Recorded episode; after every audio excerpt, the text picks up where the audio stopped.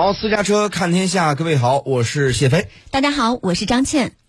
据中国载人航天工程办公室消息，天宫课堂第二课二十三号十五点四十四分在中国空间站开讲。神舟十三号乘组航天员翟志刚、王亚平、叶光富相互配合，为广大青少年带来了一场精彩的太空科普课。来听一下央广稍早前的采访报道。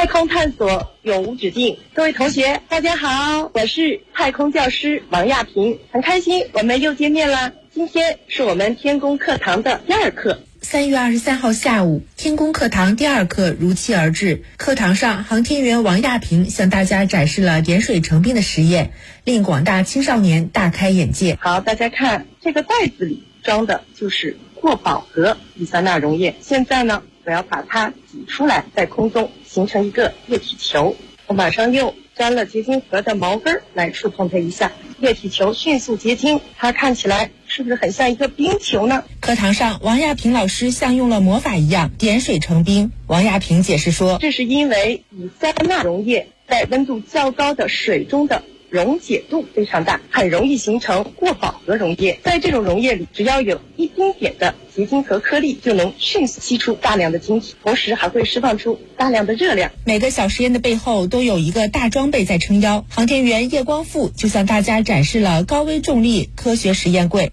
为了能够在太空中开展科学实验，航天技术的专家和科学家一起把实验室搬到了太空。那么这一次呢，在我右手边的。这个高微重力科学实验柜，它能够提供比舱内微重力水平更高量级的这么一个微重力。三位航天员还进行了叶桥演示实验、水油分离实验、太空抛物实验。授课期间，航天员通过视频通话形式与地面课堂师生进行了互动交流。此次太空授课由中央广播电视总台进行全程直播，在中国科技馆设地面主课堂，在西藏拉萨、新疆乌鲁木齐设两个地面分课堂。